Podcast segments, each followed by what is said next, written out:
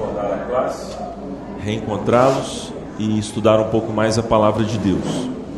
Quero convidar todos para a gente abrir a palavra é, na carta de Paulo aos Filipenses, no capítulo de número 3, versículo 7 a seguir.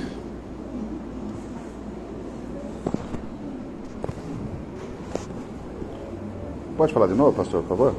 Filipenses, capítulo de número 3, versículos de número 7 a 10. A 11, melhor dizendo, 7 a 11. Eu vou ler aqui. Mas o que para mim era lucro, passei a considerar como perda, por causa de Cristo. Mais do que isso, considero tudo como perda, comparado com a suprema grandeza do conhecimento de Cristo Jesus, meu Senhor, por quem perdi todas as coisas. Eu as considero como esterco para poder ganhar Cristo e ser encontrado nele, não tendo a minha própria justiça, que procede da lei, mas a que vem mediante a fé em Cristo a justiça que procede de Deus e se baseia na fé. Quero conhecer Cristo, o poder da Sua ressurreição e a participação em seus sofrimentos, tornando-me como Ele em Sua morte, para de alguma forma alcançar a ressurreição dentre os mortos.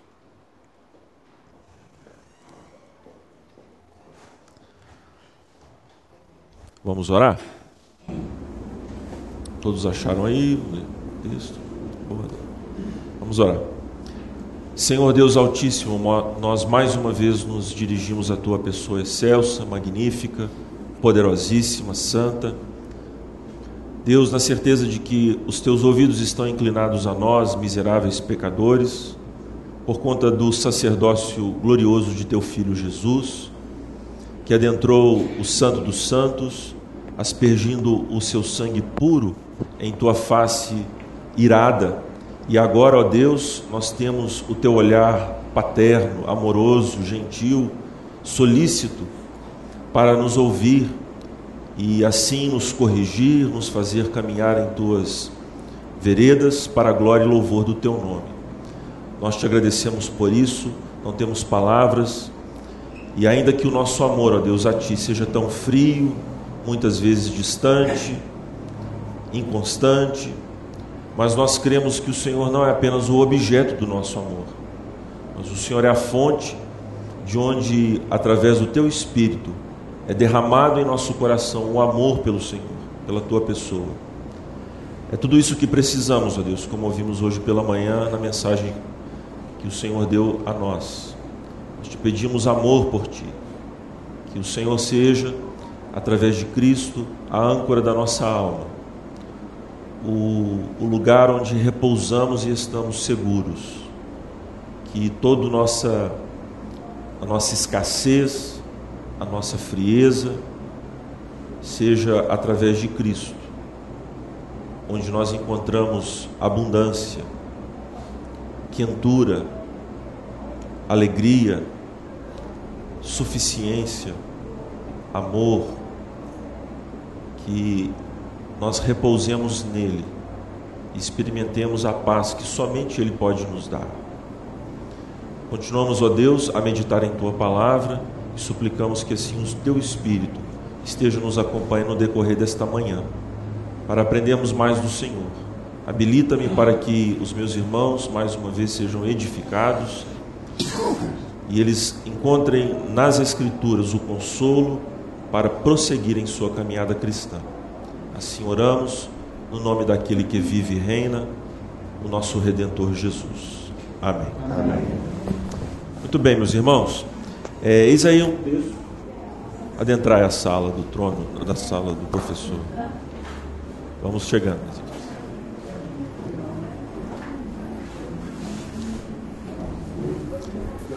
Irmãos, nós estamos explorando a esta altura, na nossa classe de apologética, as questões relacionadas ao drama bíblico. Então, a nossa proposta, como temos falado com os irmãos, é de que ler as Escrituras conforme elas são, como um drama, resultará propriamente numa apologética dramática. Neste sentido que nós, nós temos trabalhado aqui com os irmãos. Então, só para refrescar as nossas memórias, é, nós falamos a respeito da ação comunicadora de Deus. Então, nós observamos que há três elementos nessa ação comunicadora do Senhor. Segundo os atos de fala, nós trabalhamos essa questão com cada um, é, com a classe aqui, dos atos de fala do Senhor. Quer dizer, há uma ilocução quando Deus fala, quer dizer, ele fala, mas algo acontece, e há um efeito perlocucionário. Essas palavras nós utilizamos, mas na verdade o que se quer dizer é que quando Deus fala, ele tem de fato um poder na sua fala. Poder este que se revelou propriamente no evento da revelação, depois posteriormente na inspiração da Escritura e agora no processo de iluminação que o Espírito Santo está responsável por realizar e nos levar à boa doutrina da palavra e à vivência da palavra. De sorte que é, conceber a Escritura como dramática significa tudo isto é compreender como se dá a revelação, como ela acontece e como ela deve ser experimentada. É isso. Então, quando falamos de drama, estamos tentando suplantar algumas, é, alguns dualismos, alguns, algumas dificuldades que os teólogos, infelizmente, nos legaram na vivência da Escritura. Não quer dizer que os outros não foram crentes e agora nós somos os espertos e vamos então agora concebendo a escritura como drama, temos essa nova revelação e vamos então agora viver a vida cristã de maneira autêntica. De modo algum. É óbvio que muitos cristãos, embora não tenham tido este conhecimento, essa abordagem em relação à escritura, viveram de maneira dramática, viveram uma, vida cristã muito consistente. É, basta dizer, por exemplo, que muito do que nós vamos falar aqui sobre drama tem a ver com o agostinianismo. É, nós teremos ainda uma meditação breve no primeiro capítulo das Institutas de Calvino, que aborda essa questão da piedade.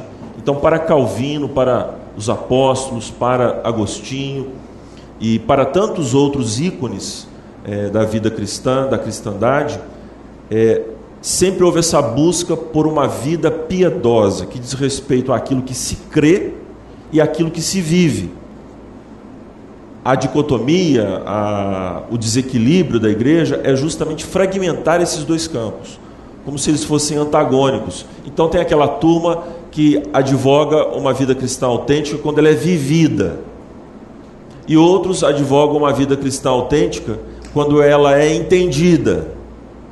Mas isso tudo é bobagem, irmãos, porque na palavra de Deus, como nós temos observado, o pleno conhecimento que, de que nos fala é, Paulo nas suas cartas, vocês já se depararam com esse termo, né? Nós falamos também sobre ele aqui, o epignosis. Isso é muito importante que você é, tenha em mente. A palavra pleno conhecimento, conforme foi traduzido em algumas versões, é este conhecimento completo que temos de Deus através de Cristo Jesus, que tem efeito não apenas no que se entende, mas no que se vive. De sorte que não há como falar em vida cristã, é, por exemplo, ah, eu é, não entendi uma doutrina, suponhamos. Então não vai ser possível vivê-la na sua plenitude. É preciso então que nós tenhamos isso muito bem claro na nossa cabeça. É, quando alguém diz que peca contra o Senhor e não vive a sua palavra, é porque ela não compreendeu de fato o que aquela doutrina significa. Pastor, mas existe essa inconsistência. Sim, eu sei. Mas nós não estamos, de fato, vivendo a vida cristã na sua plenitude quando nós fazemos essa separação entre aquilo que se entende e o que se vive.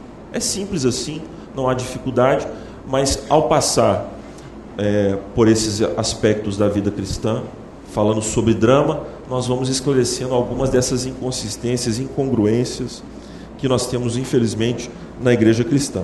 É, abra novamente a palavra aí, no texto de Filipenses que nós acabamos de ler.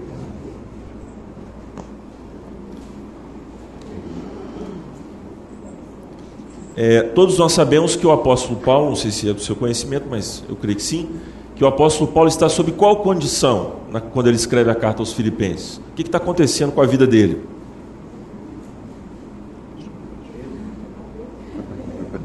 Vesgo? Ah, sim. Vesgo também, viu? É provável que o apóstolo Paulo tinha algum problema de, é, de visão. Mas isso é especulação bíblica? É, Paulo está preso. E essa é a sua prisão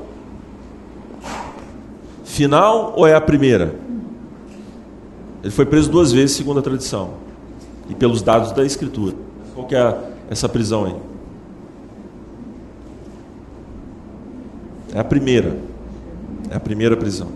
A segunda são quando ele produz as cartas pastorais, que ele diz que todos o abandonaram e tal, na segunda carta de Paulo a Timóteo, ok? Então essa é a primeira prisão. Paulo está preso, mas é, ironicamente, do ponto de vista humano, é justamente esse momento em que Deus usa muito o apóstolo Paulo, tanto para motivar a igreja, a fim de que ela continue a sua batalha pelo evangelho. Então muitos irmãos se, é, se tornaram é, corajosos, destemidos em proclamar o evangelho, devido à prisão do, do próprio apóstolo Paulo. É, e também. E também o próprio apóstolo Paulo diz ter evangelizado a guarda pretoriana, que é um destacamento de proteção aos imperadores romanos, e composto aí, o número sempre é muito incerto, mas de 3 mil até alguns dizem de guardas compostas de 10 mil homens. O certo é que o apóstolo Paulo foi muito efetivo estando preso ele tinha um ministério impressionante de oração e de pregação da palavra. E essa é a, carta que nós temos aqui diante de nós. Mas algo chama a atenção por várias vezes na carta, e este texto aqui nos é muito útil para o tema que nós estamos tratando, sobre a união mística, essa doutrina preciosa da Escritura, que é justamente a que tem relação direta com o aspecto dramático da Escritura de compreender e de viver a Cristo, de incorporar, de encarnar o próprio Senhor Jesus e de encená-lo, não no sentido fingido da palavra, né, hipócrita, mas de representar a Cristo, de ser um pequeno Cristo. Vocês sabem que esse foi o, o, que, o que aconteceu com os crentes em Antioquia. Foram chamados cristãos, cristiano, porque eles eram parecidos com Jesus. Interessante, né? Porque foram os próprios adversários que deram esse apelido. E cá estamos, né? Cristãos, pequenos cristos. Mas reparem na união mística. O apóstolo Paulo diz que ele considerava tudo como esterco, no versículo 8. E ser encontrado nele. Veja como ele usa as palavras. Algo que não é ele que faz, mas alguém faz por ele. É o próprio Deus, através do Espírito Santo, que une o cristão a Cristo. Então, nós estamos aqui é, na, na escola dominical da IP Aliança, mas onde que nós estamos assentados agora?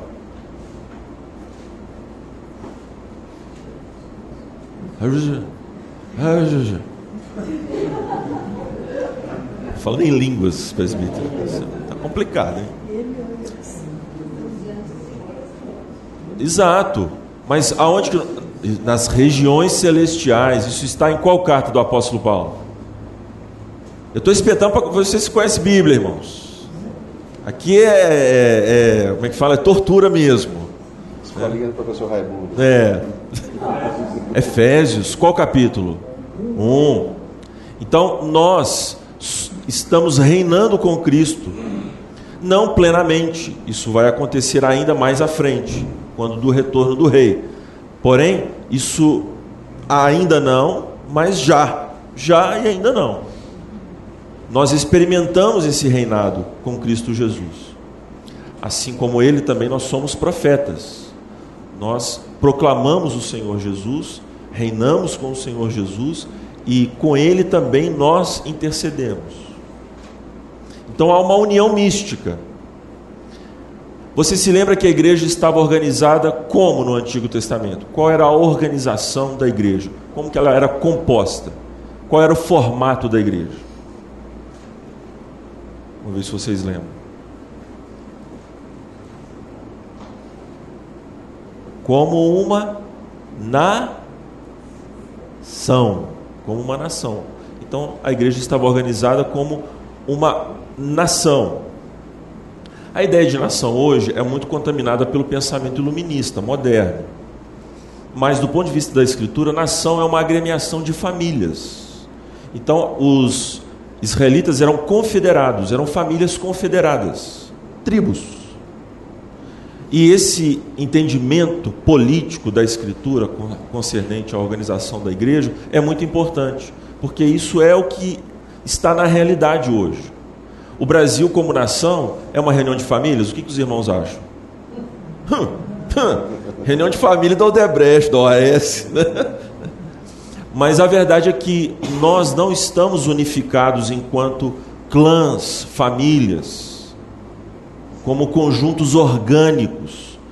Nós, nós vivemos sobre uma, um pacto artificialmente imposto através de um suposto acordo que houve entre nós. Eu nunca, fiz, nunca entrei nesse acordo, mas disseram que eu entrei. Então sou um cidadão brasileiro, nascido aqui pela graça de Deus, amo esse país, mas dizem que eu estou confederado com o Rio de Janeiro. Olha que tristeza, né? Um estado que é um narco-estado.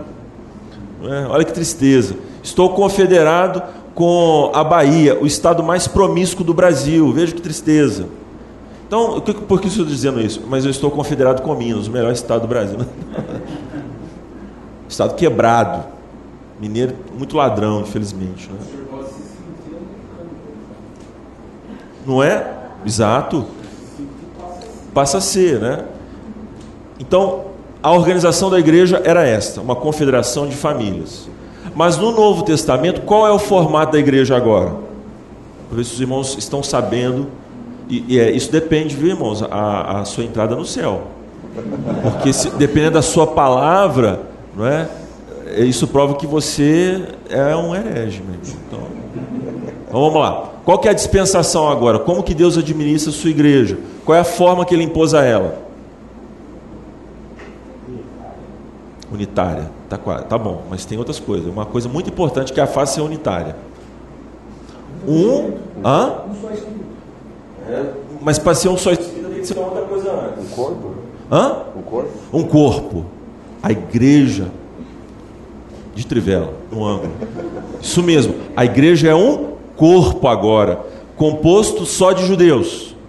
Não. Não. Judeus e gentios. Gentinha, viu? Gentio quer dizer gentinha. Gorrim, na Bíblia, quer dizer pessoas de fora do contexto de Israel gentinha.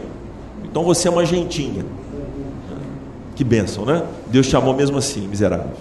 Né? Glórias a Deus. Essa configuração da igreja enquanto corpo foi operada por quem? Hã? Sim, mas usando quem? O Espírito. O Espírito. Então, nós somos organizados. A igreja então é fundada em Atos dos Apóstolos. Nesse sentido. Cuidado, cuidado, cuidado. Muito cuidado. A igreja foi fundada em Atos dos Apóstolos, irmãos. Fala, você que é batista, foi. Foi. Você que é um batista fiel, foi, pastor. A igreja foi inaugurada. Sim e não. A igreja foi inaugurada no Éden. No Éden. Então, se você é reformado, essa é a resposta que você vai dar. Sempre existiu a igreja. A igreja do Senhor Jesus. Só que ela teve duas dispensações, duas organizações, duas configurações para atender aos propósitos do próprio Deus. Seus propósitos misteriosos que Paulo fala em Romanos, da predestinação, endurecer os gentios para dar salvação aos aos judeus, endurecer os judeus para emulá-los contra os gentios, e assim Deus realizou essa obra. E Paulo regozija, né? Com essa verdade gloriosa da predestinação. Ó Deus glorioso, quão profundos são seus caminhos. Deus é igual, irmãos, um filme de ação. Por isso que os filmes de ação são igual às narrativas bíblicas. O que, que vai acontecer no final? Então Deus deixa as coisas em suspense mesmo. E foi isso que aconteceu em relação à igreja. Entenderam então isso aí? Agora, como explicar essa nova configuração? Os batistas tropeçam, infelizmente, porque eles acham que a igreja foi inaugurada ali naquele momento em Atos. Foi inaugurada enquanto a configuração que nós, a, nós temos agora, como corpo. Não havia essa configuração anteriormente. Agora nós somos é, organizados como igreja através de um corpo, Jesus. Então nós somos membros de Cristo. E essa é a questão da união mística. Não foi você que entrou no corpo, foi você que foi unido a esse corpo. Foi, foi você, não foi você que se inseriu, mas Deus inseriu você através do Espírito Santo. Houve a regeneração e a partir daquele momento você fez parte do corpo de Cristo. Isso está claro? Irmãos, isso significa muito, porque os efeitos dramáticos dessa união mística estão muito além das nossas vontades, das nossas intenções. É algo que Deus está fazendo em nós, desde a inserção no corpo, até mesmo a função que nós exercemos no corpo e a glorificação desse corpo, que coincide com a nossa glorificação.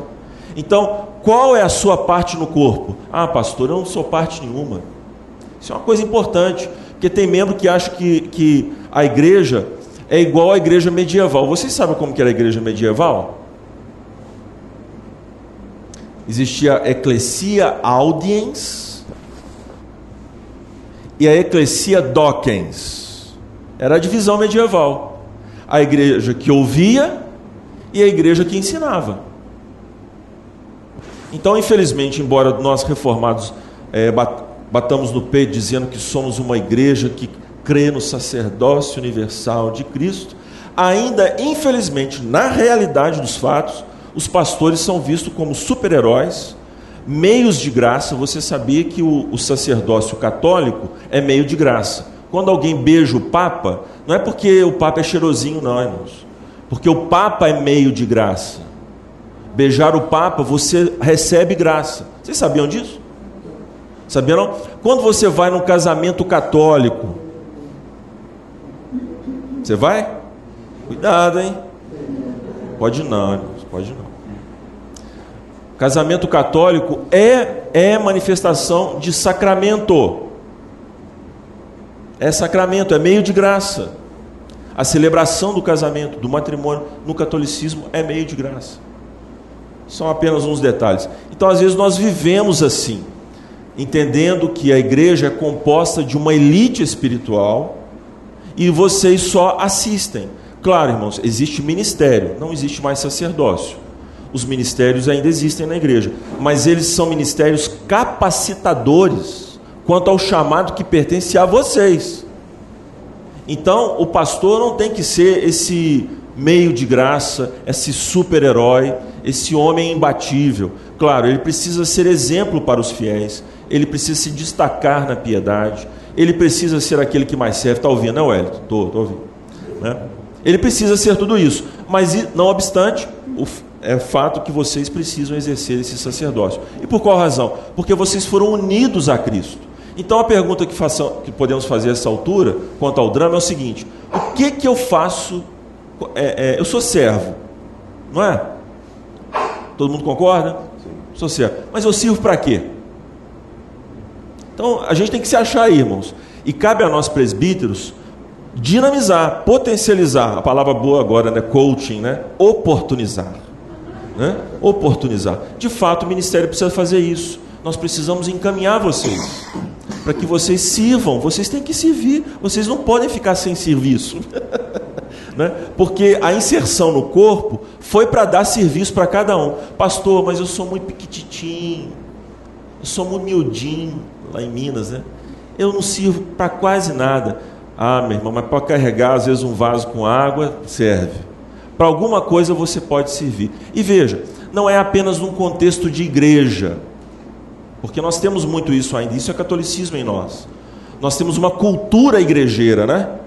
Cultura igrejeira. Nós temos que servir na igreja. E é interessante essa configuração da aliança, de não ter assim um local fixo, porque nos ensina exatamente esse aspecto de que a nossa conexão é espiritual, não é física tão somente. Que é, vocês sabem que em Genebra, Calvino tinha uma coisa muito interessante. É, após o culto no domingo, a, a igreja de Saint-Pierre, ele fechava a igreja. Para o povo não ir ficar indo lá ou seja, ele estava tentando se contrapor ao sacerdotalismo, ao ascetismo. Não, nós temos que ser monges né, espirituais, na igreja. Não, nós temos que ser santos, meus irmãos, no mundo.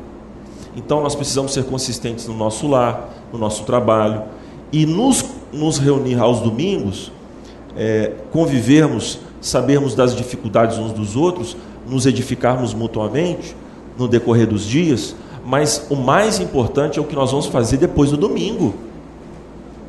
Isso é a segunda-feira está aí, filho. Eu preciso viver este evangelho. Então, captar essa questão da união mística é o que Paulo está falando. Eu as considero como esterco para ganhar Cristo e ser encontrado nele, não tendo a minha justiça que procede da lei, mas a que vem mediante a fé em Cristo a justiça que procede de Deus e se baseia na fé, tudo se referindo à ação de Deus em nós. Aí o que, que ele diz? Bom, já que Deus fez isso, o que, que acontece comigo? Quero conhecer Cristo.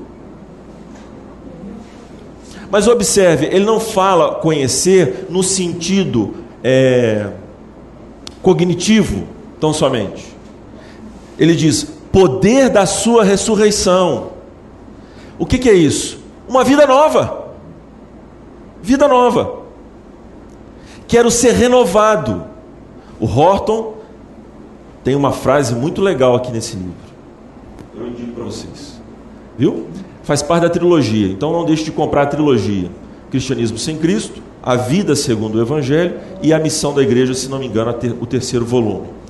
É, eu, eu, saí rápido de casa e queria indicar o Horton, mas eu só me lembrei desse aqui. Mas é uma trilogia. Então, por favor, compre essa trilogia, que é muito importante. Ele trabalha esse aspecto dramático que nós estamos falando aqui. E ele fala uma coisa muito legal no livro, muito interessante. Ele diz o seguinte: Você acha que Jesus veio nos transformar? O que vocês acham? Fala. Vocês vão ficar surpresos. Spoilerzinho vai ser bom. Vocês vão comprar o livro amanhã. Vocês acham que Jesus veio nos transformar? Hã? Sim? Sim? Sim. Na, vinda, na primeira e na segunda. Ele veio nos transformar? Hã? Pastor, só põe medo na gente, né? Não, não, ele veio nos matar. Não é boa a frase? Ele veio nos matar para que nós vivêssemos nele.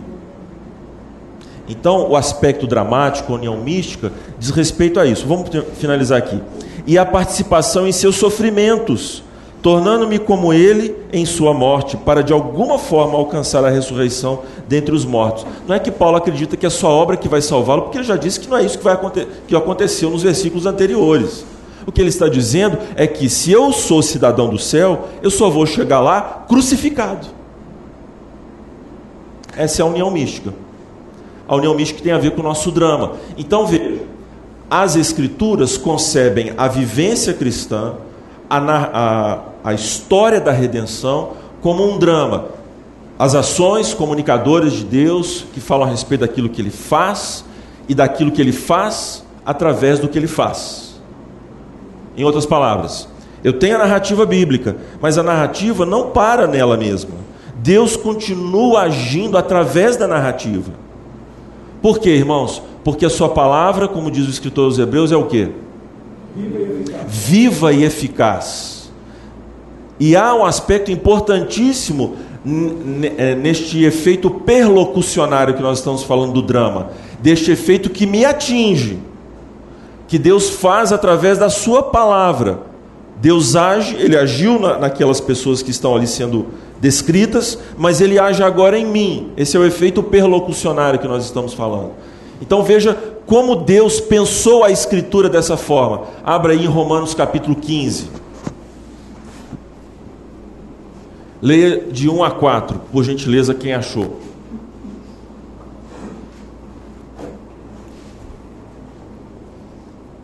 Ora, nós que somos fortes na fé, temos de suportar as debilidades dos fracos e não agradar a nós mesmos. Portanto, cada um de nós agrade ao próximo no que é bom para edificação. Porque também Cristo não agradou a si mesmo, pelo contrário, como está escrito, os insultos dos que insultavam caíram sobre mim, pois tudo que no passado foi escrito, para o nosso ensino foi escrito, a fim de que, pela paciência e pela consolação das Escrituras, tenhamos esperança. Ora, o Deus da paciência e da consolação lhes conceda o mesmo modo de pensar de uns para com os outros, segundo Cristo Jesus. Está aqui. Está aqui. Texto maravilhoso, né? Então, as histórias foram escritas com o Senhor Deus já pensando o que isso significaria para a igreja. Ele usaria esses textos para edificar a sua igreja. E você reparou no trocadilho que Paulo fala aí? Ele fala: ora, o Deus da de toda paciência e consolação, não é isso? O que, que ele fala? Mais adiante.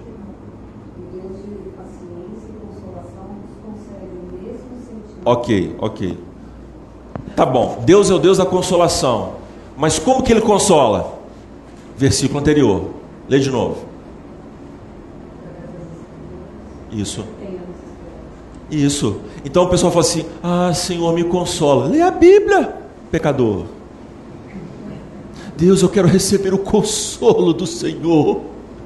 Ele, eu, acha o quê? Que vai, Deus vai vir com uma almofadinha, né? com um pompom, afofar. Não, irmãos. Ele nos dá o verdadeiro consolo, o consolo mais poderoso, que é a Sua palavra. Tá bom, não?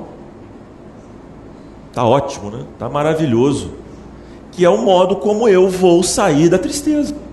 Eu estou tristinho, abatido, macambúzio, né? Sorumbático. Sorumbático.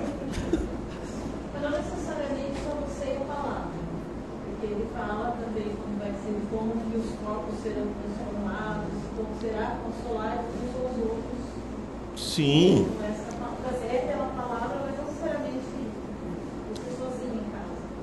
Sim, mas é sempre permeado com a palavra. Paulo diz para você consolar o seu irmão com a esperança da vida eterna, porque essa é a revelação. Então, sempre intermediado pela palavra. É, é óbvio que nós temos palavras de consolo, mas essas palavras precisam, é, precisam expressar o ensino bíblico. Tem gente que gosta de prêmios de consolação. Mas os prêmios de consolação do mundo não podem se comparar à verdade da Escritura. Por isso que ela é suprema. Então vamos lá, vamos entender aqui esse esboço que eu fiz rapidamente, com essas coisas é, em mente. Nós temos um drama na Escritura e, portanto, há uma natureza da doutrina. Quer dizer, se eu entendo a Bíblia como um drama, com todas essas características que nós mencionamos aqui, qual será a natureza da doutrina? O que Deus quer que a igreja, como a igreja deve ser ensinada, como a igreja deve fazer doutrina? É uma perguntinha, sempre as perguntas, para a gente aprender.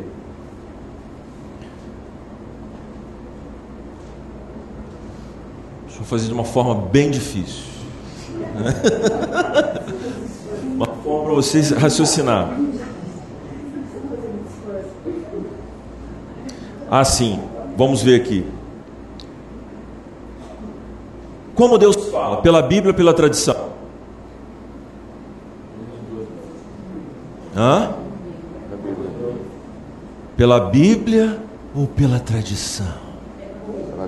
Fala católico romano ou protestante anabatista? O que, que você fica? Só com a Bíblia ou só com a tradição? Com os dois, irmãos. Com os dois. Só Só que existe uma tradição que é tradição, que é Bíblia para nós, mas essa tradição tem que estar sujeita à própria Escritura. A divergência com o catolicismo romano não é que nós não temos tradição, porque a confissão da nossa fé é uma tradição.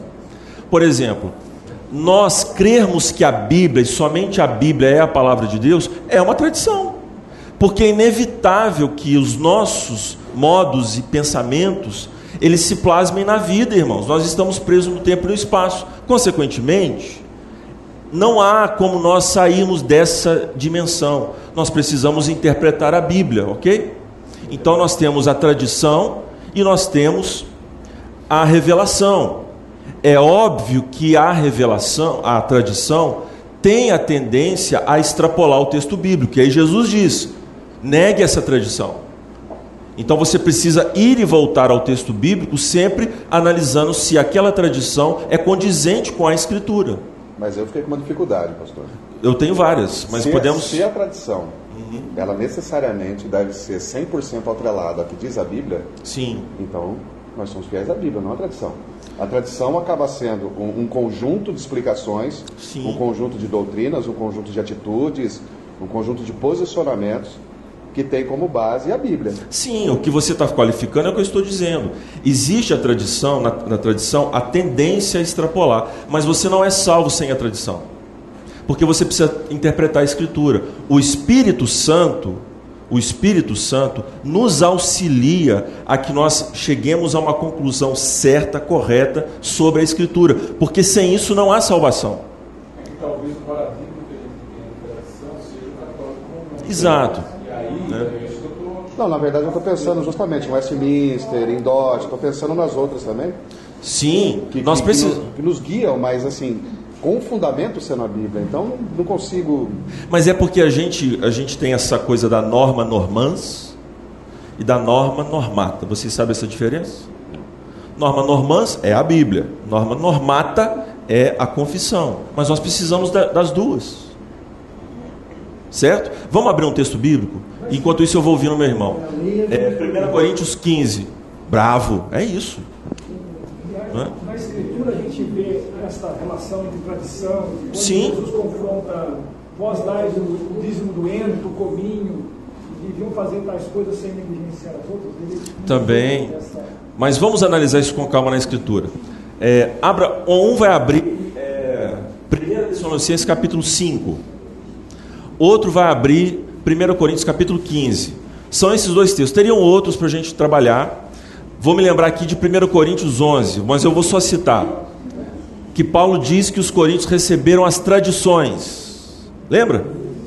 Lembra? Quanto ao culto? Capítulo 11. Depois você lê em casa. Mas vamos nos ater aí. 1 Tessalonicenses capítulo 5. Eu vou localizar o texto aqui também.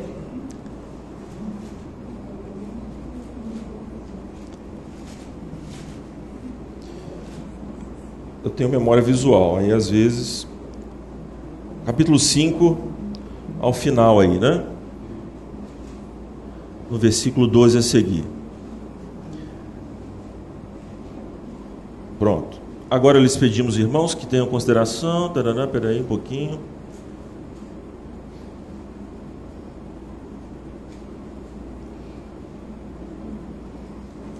Segunda. Ah, ok. É 2 Tessalonicenses, irmãos. Capítulo 3, no final. Desculpe. Versículo 6. Irmãos, em, nosso, em nome do nosso Senhor Jesus Cristo, nós lhes ordenamos que se afastem de todo irmão que vive ociosamente. E não conforme o quê? Tradição. Qual é a tradição que Paulo está falando? Tem a ver com a ética. Essa tradição ninguém vai ser salvo sem ela. Qual é a tradição? Texto. Crente vagabundo não vai entrar no céu, irmãos. Miserável, pedinte, gente que não quer trabalhar, vagabundo não tem lugar no céu. É isso que Paulo está falando. Quem não trabalha, não coma. Então essas pessoas deveriam ser detectadas na igreja, serem disciplinadas. Me perdoe assim, às vezes eu sou meio tosco, né? É, é, é um, um, acesso de bolsonite que eu tenho, né? meio tosca assim. Mas, irmãos, é isso aí. No céu, nós temos que ter essa boa tradição. Só vai morar no céu quem trabalha. Nós temos agora 1 Coríntios 15. Nós trabalhamos o texto lá é, no último domingo na igreja aqui, no versículo. É, leia aí o versículo de 1 a 5, se não me engano. Quem achou, por gentileza, faça a leitura.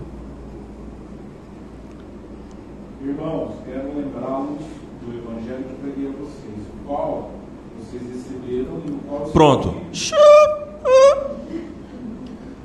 Vocês receberam o quê? O evangelho. Mas de que maneira? De que maneira? Pregado, sim, mas de que maneira? Falado, sim. Interpretado pelos apóstolos. Tradição. Interpretado. Os apóstolos, meus irmãos, eles foram, eles foram antagonizados por gente que queria disputar a interpretação sobre Jesus. Então veja, há uma tradição que é apostólica. Pode continuar lendo. O qual vocês receberam e no qual estão firmes. No meio deste evangelho vocês são salvos, desde que se apeguem firmemente à palavra que preguei. Caso contrário, vocês têm crido em vão. Pois o que primeiramente lhes transmiti foi o que recebi. Ah, ah. O que primeiramente transmiti foi o que eu recebi. Ele está se referindo sim ao conteúdo do Evangelho, mas o conteúdo interpretado. Havia não apenas a transmissão de conteúdo, mas de uma hermenêutica, de uma confissão autorizada pelos apóstolos, porque eles aprenderam de quem? De Jesus. Jesus ensinou os apóstolos uma tradição, qual? Cristocêntrica, cristotélica e cristológica. Cristológica, porque é a maneira de estudar, cristotélica, porque é o alvo do estudo, e cristocêntrica, porque em tudo que fazemos, Jesus está envolvido. Então, não estamos falando apenas, pode continuar, né? Pois primeiramente lhes transmiti foi o que Cristo morreu pelos nossos pecados, segundo as Escrituras. Foi sepultado e ressuscitou no terceiro dia, segundo as Escrituras. Tudo que ele fez foi uma interpretação da Escritura. O que Jesus fez foi fato histórico e a interpretação apostólica, e o próprio Senhor Jesus entendeu as Escrituras a respeito dele assim foi interpretado. Vocês se lembram de um episódio que Jesus encontra com o um rapaz?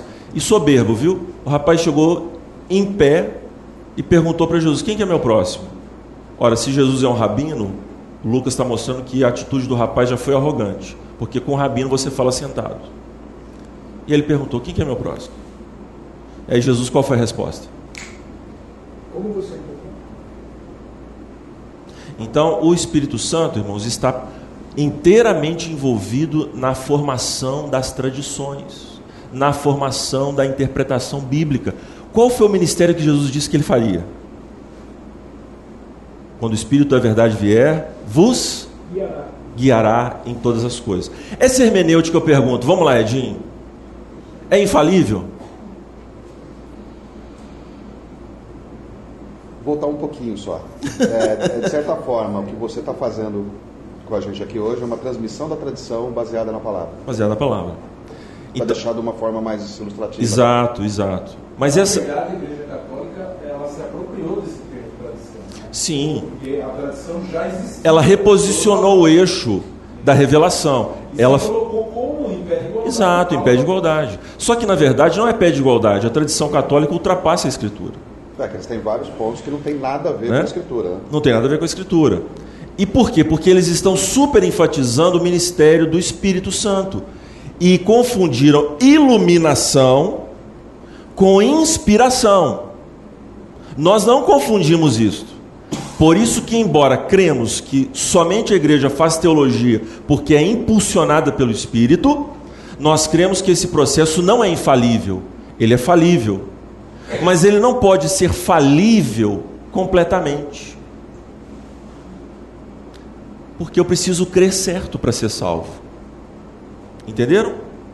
Ele é falível até um certo ponto, mas ele não pode ser completamente falível. Ele não pode ser completamente infalível, mas ele também não pode ser completamente falível. Veja, o ladrão da cruz. Um exemplo bom para nós. Na tábua da cruz, né? não da beirada. Na, ali, nos últimos instantes. Ele creu certo ou errado? Claro que creu certo, porque Jesus disse que hoje você estará comigo no paraíso. Jesus falou com ele: olha, é, tudo bem, você vai ter que voltar a fazer escola dominical, e nem falou com ele: olha, é, olha, você está errado. Não, bobagem, mas vem comigo. Não foi assim. O Espírito Santo, de uma forma magistral, doce, gentil e poderosa, infalível, abriu os olhos do ladrão e ele viu a verdade. Agora, ele viu a verdade completamente, de repente ele, ele pensava coisas absurdas, num certo sentido, em relação ao ministério de Jesus.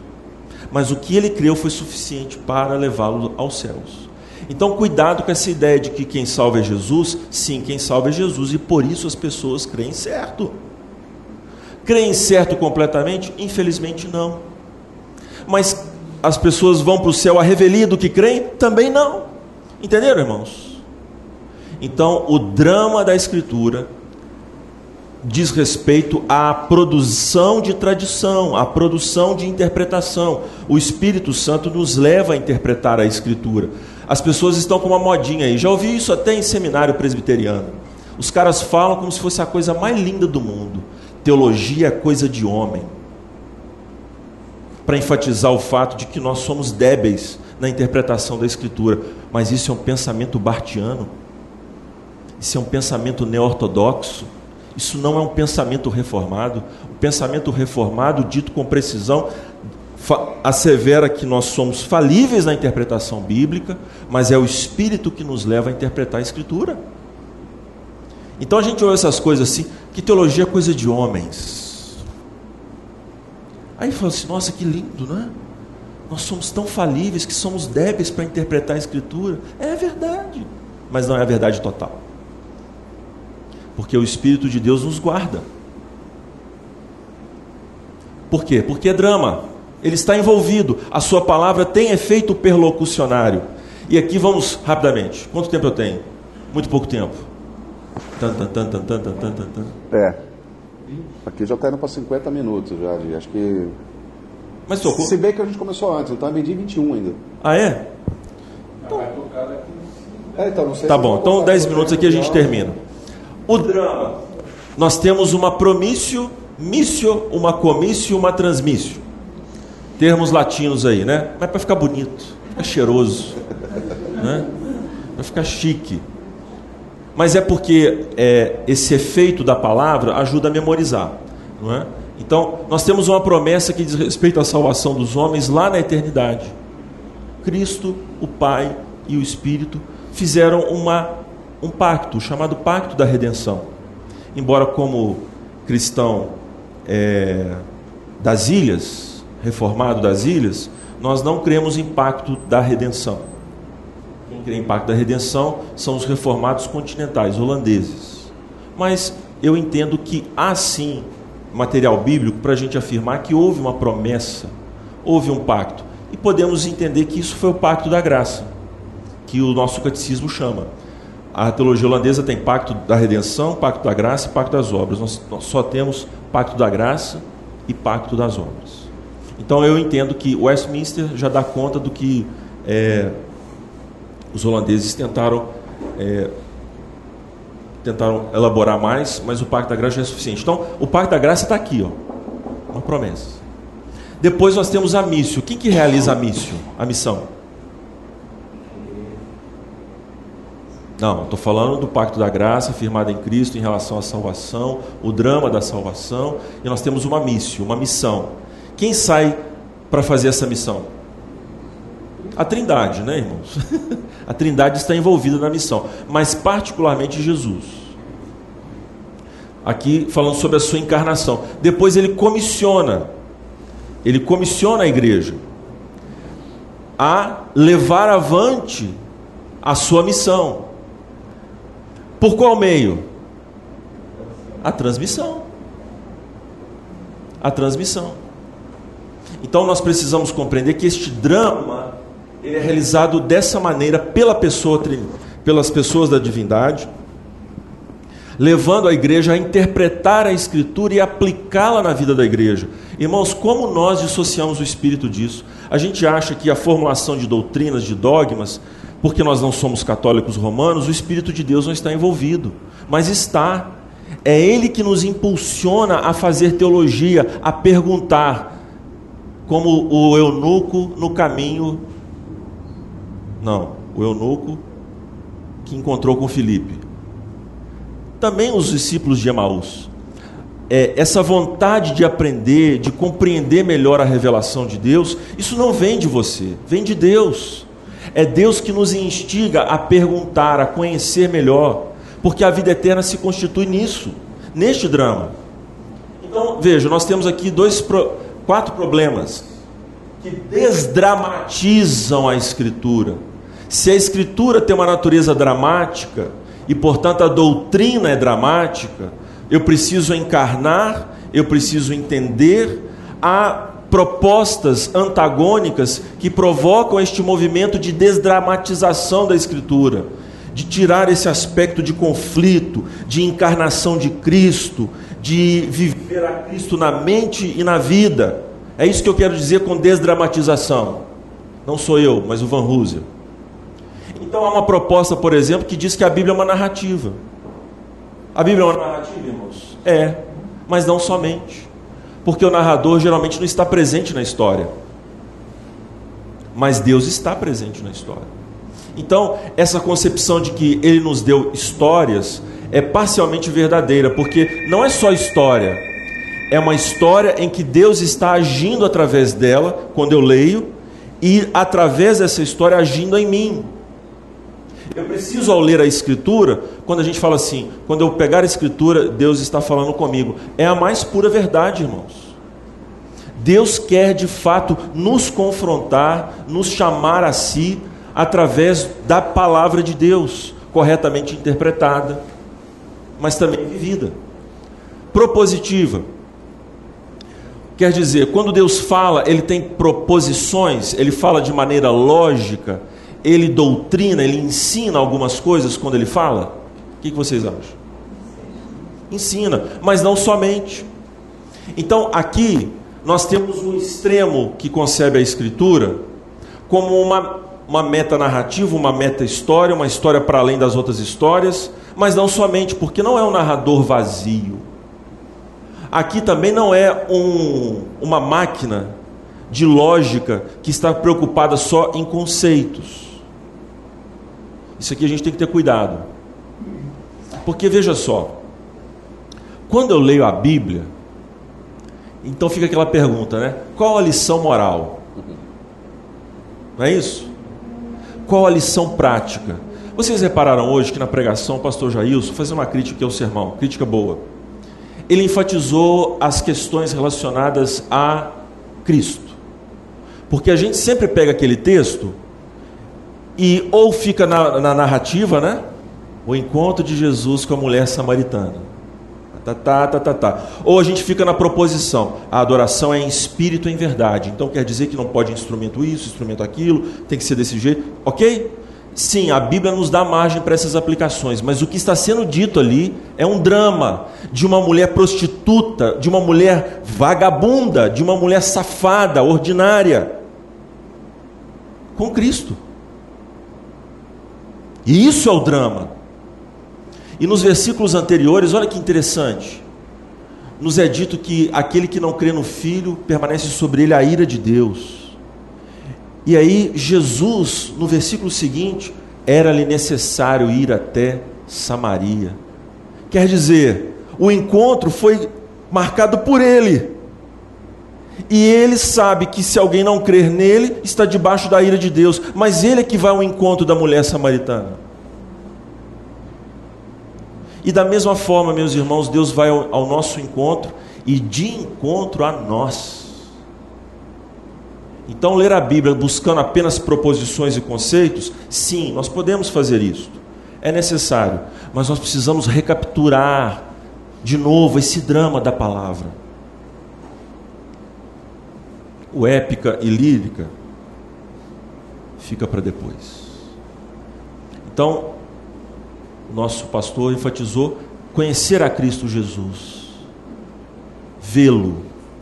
E a nossa o nosso desejo ao ler a palavra tem que ser esse de Paulo: conhecer a Cristo Jesus, o poder da sua ressurreição e nos unir a Ele em seus sofrimentos. É participar deste drama, claro, entendendo a palavra e vivendo a palavra. Mas quando nós queremos apenas ir até a Escritura, vamos ver o que a Escritura fala sobre predestinação. Vamos ver o que a Escritura fala sobre a perseverança dos santos. Vocês já viram, irmãos, como os calvinistas reduzem a Escritura a cinco pontos? Vocês já viram isso? Pastor, só é contra os cinco pontos? Não, eu morro por eles. Mas a questão é que corre-se o risco de nós lermos as Escrituras querendo enxergar só os cinco pontos. E tem muitos pontos. Tem pontos demais. Incontáveis pontos. São tantos que nós não vamos dar conta de vê-los todos nessa vida. Precisamos da eternidade. Beleza? Então tá bom. Vamos orar, né? Mais uma vez. Quem pode orar por nós? O Brandon vai orar por nós.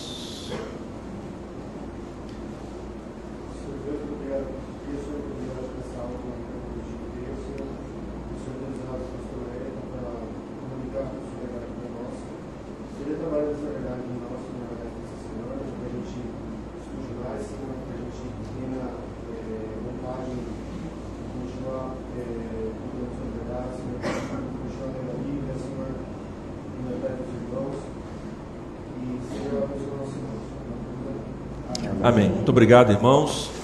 Eu sei que às vezes eu dou nó, né? Fico dando uns nós assim na cabeça.